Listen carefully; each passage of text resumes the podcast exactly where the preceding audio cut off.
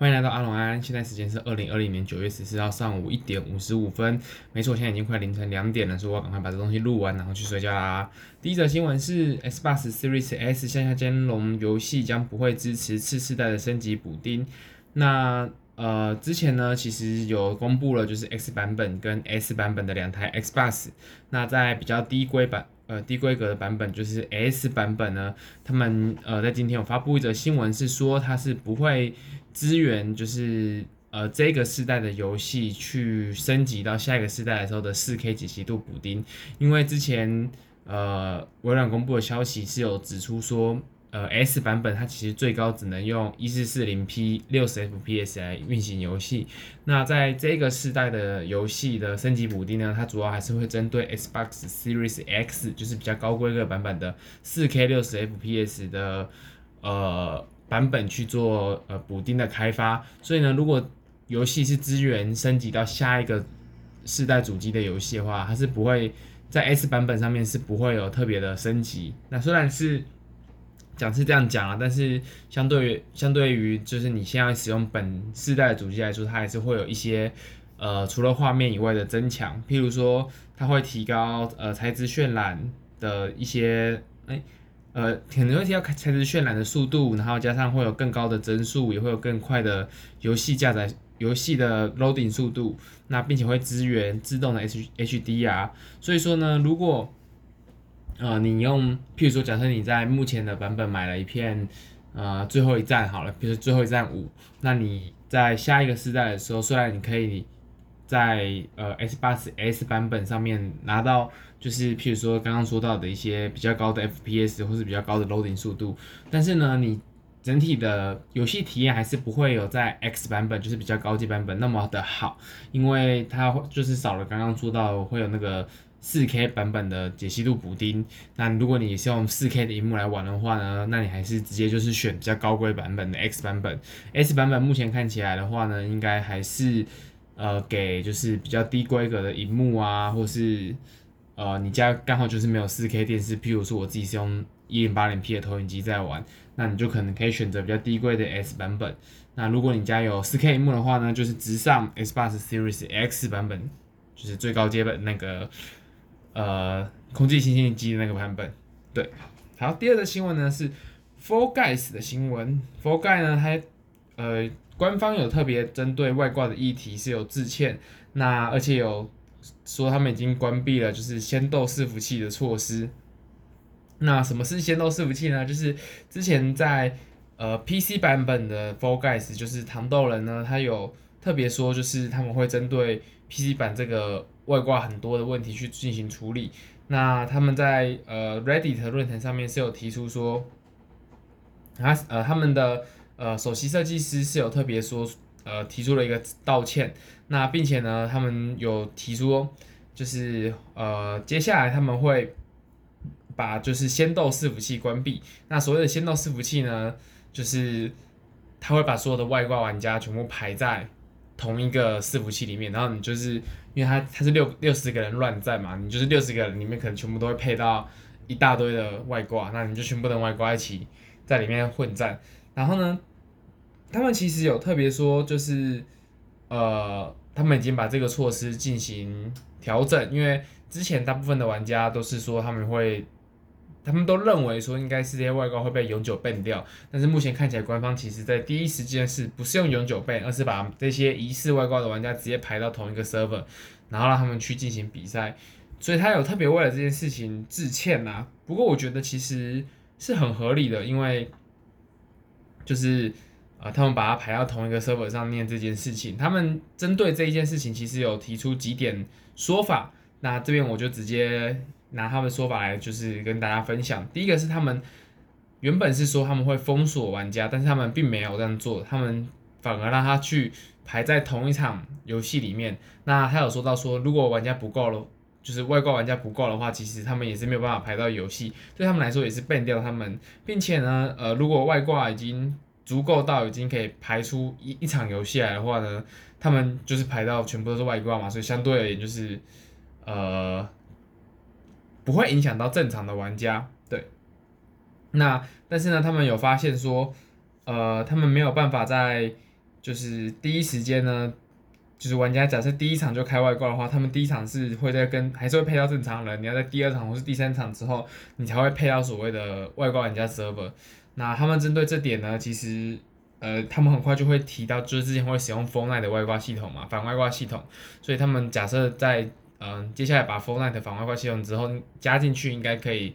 处理这些外挂的问题。那我自己的。看法是说，他们会把它圈全部排在同一个 server，其实有个很大的原因，有可能会是他们想要知道这些外挂的能力到底到哪里。譬如说，呃，目前看到就是会有飞行的嘛，然后跟加速的这两种外挂。那他们在前期你资源不够多的时候，如果你贸然就直接把玩家直接永久 ban 掉，那有可能是那个玩家的操作系统被。呃，被系统错误侦测到说，以为他是使用外挂，但他其实是一个合法的玩家。那这样的话，如果你就直接给他一个永久 ban，那是不是对那个玩家来说不公平？并且呢，你如果要设计一个一套反外挂机制的话，其实它也是需要呃更多的数据来去确定说它可以完美的侦测到外挂行为到底是怎么样子的。因为你你假设设设计出来说，哦，玩家的速度可能他只要低于。一分钟完成这个关卡，他就全部都是外挂。不过搞不好有某个玩家他就是特别厉害，或者他是被其他玩家推的，就是譬如他可能是被甩进去那个门，所以他就可能用很快速度就完成了这个关卡。甚至譬如说有风车关或是有那个旋转的关卡，他可能是被棒子打到之后就刚好直接喷到那个门口里面。那这样子他当然就不是一个外挂玩家，不过他也很很很有可能会被原本的反外挂机制侦测到，所以他们把。呃，官方把所有的外挂玩家集中在同一个 server，这个我觉得有一个很大的可能性，是为他们为了让这些外挂玩家继续使用外挂，他们就可以训练他们自己的反外挂模型。他们的等模型训练好之后，再把这个 server 关掉。那因为他只要模型训练好了，他接下来就只要把这些用外挂的他直接 ban 掉就好了，就不需要再看到他们了。而且第二点原因，我觉得也是他们呃，可能一开始也没有想到，就是没想到有有。反就是使用外挂的玩家，然后还反而还拍影片上传到社群，那这样其实对呃官方的一些就是形象是有有损官方的形象的，所以他们呃一开始可能只是想说把外挂排在同一场，第一个不会影响玩玩家，第二个他们就是可以训练他们的反外挂机制，那没想到外挂玩家竟然还把这些影片抛出来，那。一抛出来的情况，他就不能继续让这些外挂玩家继续拍到这种影片，因为对于正常的玩家来说，他会觉得说，哦，这个玩这个游戏在社群，呃，就是这个游戏已经全部都是外挂，那一群外挂就是互打就好，那我我是正常玩家，我根本不需要加入这个游戏，因为我根本也没有加入的余地。那这一点我觉得可能是官方意想不到的，所以他才会在这个时间点去把，嗯，他的所谓的那个仙豆伺服器，也就是外挂伺服器关掉，因为。原本他只是想要就是把外挂隔离出来，那再把他的外挂模型训练好。那没想到外挂玩家竟然还把在里面的状况拍出来，也有可能那个不是外挂玩家啦，他就是一个路人不小心被排到外挂 server 去，就他可能是刚刚讲到的特殊状况，然后被判断成是外挂，所以就排进去。然后是他真的是外挂玩家，就是不管我就是实况给大家看，说我就是一个外挂狗这样。那导致这些影片在社群。目前看起来至少有看过四五部就是类似的外挂影片了。那当然这一点就是对官方的整个游戏的设计啊跟体验是非常不好的，就是刚刚说到的嘛，就是对于宣传方面是非常不好的。那所以他才会决定在这个时间点去把外挂 server 关掉，然后把整体就是让社群媒体上面的那一些影片不要不不要再继续产生那些状况出来。所以我觉得他做这个决定，目前看起来应该是。呃，很正确的啦。那希望他可以在 Fortnite 的反外挂机制加入到里面之后，可以至少可以杜绝就是非常夸张的外挂。不过我之前在他说要加入 Fortnite 的这个东西，呃，这个反外挂系统的时候，其实我也有提到说，有可能其实根本不会有这么好的效果。但是至少我觉得把这些特别夸张的外挂可以先挡住一阵子吧。那接下来会怎么样，我们就在后续观察看看。好，接下来下一则就是重点新闻啦。今天这件，呃，今天要讲的这个重点新闻就是 PS 五要在九月十七号的时候召开发表会。那已经确定会在九月十七号的凌晨四点呢，呃，凌晨四点是指台湾时间凌晨四点会举行 PS 五的线上发布会。那这一个发布会呢，我觉得基本上应该就是会公布像是发售日啊、价格啊，然后以及我觉得它应该还有。覆盖的一些陷阱卡的牌还没打开来用，那再看到就是 Xbox 的定价值二九九跟四九九美元之后，我觉得 PS 五不知道会不会把价格拉到跟它一样。那我前几天也有分享说，其实它是有本钱不要拉到这么低啦，因为呃 Xbox 他们第一方的阵容目前是不够强的，所以我觉得不一定要拉这么低，但是可以把价格拉下来，但对玩家来说是好事啊，你可以呃用更低的价格去买到嘛，并且呢呃有一则就是比较小道的消息啦，Final Fantasy 就是太空战士的。制作人，然后也是史克威尔的副总裁，那他有转发 PS 五的九月十七号发表的这则新闻。那为什么他会转发呢？那我们之前这个，呃，就是版本真是这位制作人呢，他其实是不太会去转发不跟他自己没关系的新闻到他自己的推特上。所以说呢，大家看到他转发这则新闻之后，他就是嗯，玩家们就在猜说是不是。Final Fantasy 十六，他会就是在 PS 五的这个九月十七号这一天去做新的作品的公布，因为之前他在其实，在 Twitter 上面有特别开了一个新账号，是 FF 十六的这个新账号，然后并且呢，有玩家就是用查询密码的功能去查，然后看到他就是他会说，哦，我已经把你的忘记密码的信件寄到你的某某某某 email，那那个 email 的字数看起来又跟史克威尔的。官方公司的 email 很接近，所以大家就在猜说，哎，FF 十六是不是准备要发表了？然后呢，他发表的时间，既然目前版本真司也转发说，哦，我我我这一条新闻是九月十七号，所以有没有可能九月十七号除了 PS 五的主机发售日跟它的售价，那这一张隐藏的现金卡会不会就是 FF 十六直接首发在 PS 五上面？那如果是这样子的情况的话，我觉得 PS 五的。如果它是只在 PS 五上面独占，或是独占中文哦，只要是它独占独占中文就够了，它就是会带到一个就是非常把 PS 五带到一个非常有利的地位。那它对于后续玩家在购买的时候，一定意愿会大大增强。毕竟 FF 十六这一款作品已经是，啊、大家应该也不算期待很久，但是大家也是期待说可以在 PS 五如果可以在首发的时候直接玩到的话，我相信是，呃。非常非常的赞的一件事情，虽然我觉得目前都没有 FF 十六消息要首发玩到，应该是有点困难，但谁知道呢？就是期待看看吧。对，好，那今天的最后一则新闻呢是，IGN 呢有评选十款最优秀的重置游戏，那这十款游戏呢，因为是呃有蛮多游戏我自己是没玩过，所以我就挑几款我自己觉得不错。的作品，或者是我蛮有兴趣的作品来讲，第十名是《萨尔达传说的织梦岛》。那织梦岛原本是在 GBA 吧，还是 GB 上面的一款二 D 游戏。那在 Switch 上面就是做整个大翻新，把所有的画面啊，然后游戏的一些操作啊，全部移植到 Switch 上面，然后进行了优化。所以它在呃目前 IGN 的评分是第十名。虽然我自己是还没有时间去玩这一款啦，因为毕竟看起来游戏操作是比较古早的。就是比较古早味的那个年代的操作方法，所以我自己是把它排在有空再玩，但是我一直都没有空，所以就是没玩到这一款。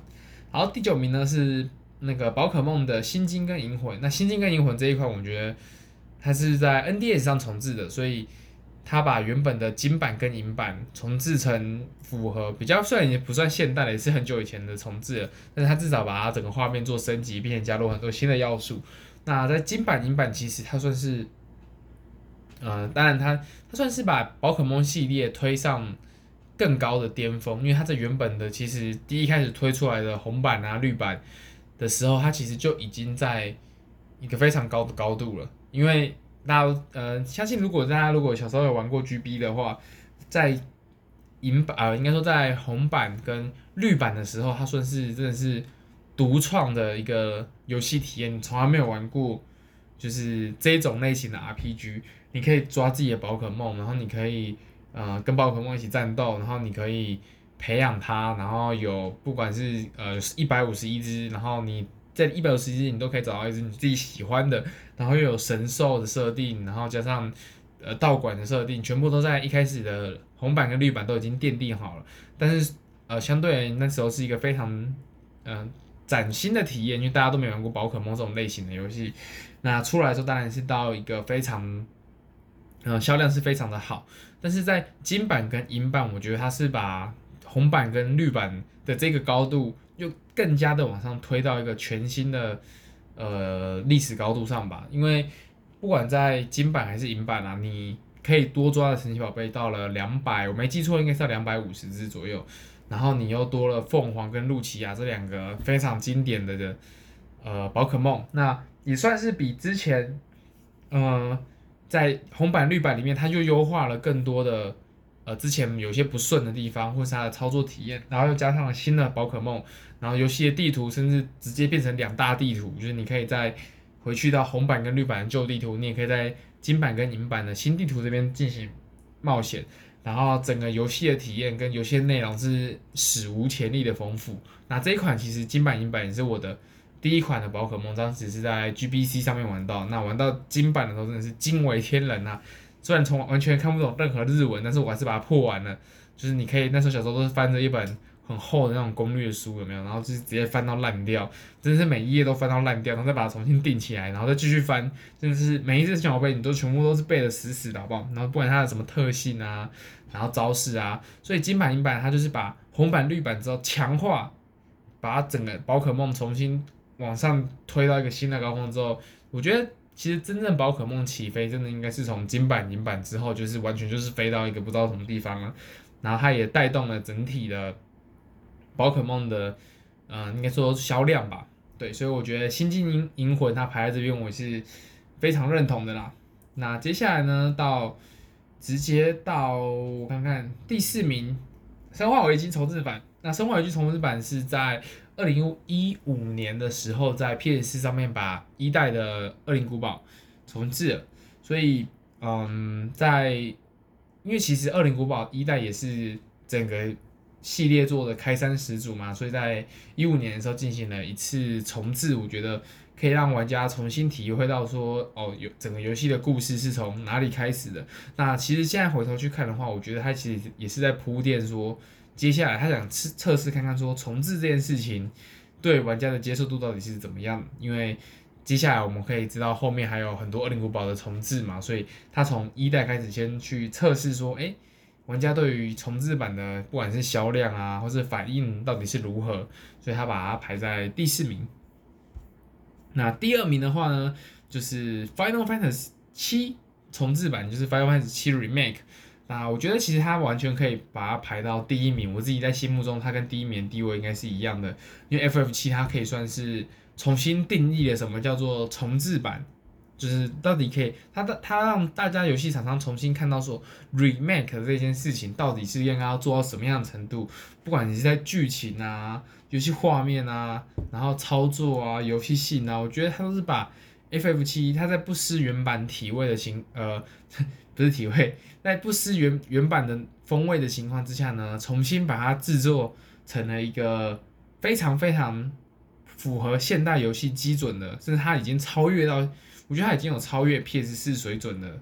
情况，就是它已经比 PS 四的水水平有其呃其他基本款的游戏的水平还要更高，然后加上它就是一个重制版，所以它又把原本的经典的剧情全部移到 PS 上，让不管你是旧玩家还是你从来没玩过 FF 七，譬如说哎我自己就是没有没有整个破完，我只有玩过第一关，就是对，应该是玩过第一关。那不管你是旧玩家还是新玩家，它都是重新让你认识到这一款作品。那我相信它以它目前的销量啊，跟玩家之间的口碑，就是它应该是呃没有任何问题可以站到第二名，甚至是第一名的位置。那第一名的话是《二零古堡二》的重置版。那刚刚有提到是二零五，呃，其实《二零古堡二》的重制版刚刚有提到说，《二零古堡一》刚刚有一个拿到不错的名次嘛，是在第四名。那目前看起来第二名也是，呃，应该不是，因为第二代它的《恶灵古堡二》的重制版拿到了第一名，我觉得。其实它在作品的完成度方面，我觉得当然是不错了。但是我觉得它应该是第二名。我自己的心目中觉得目前重制版做的最好的还是 FF 七的重制版。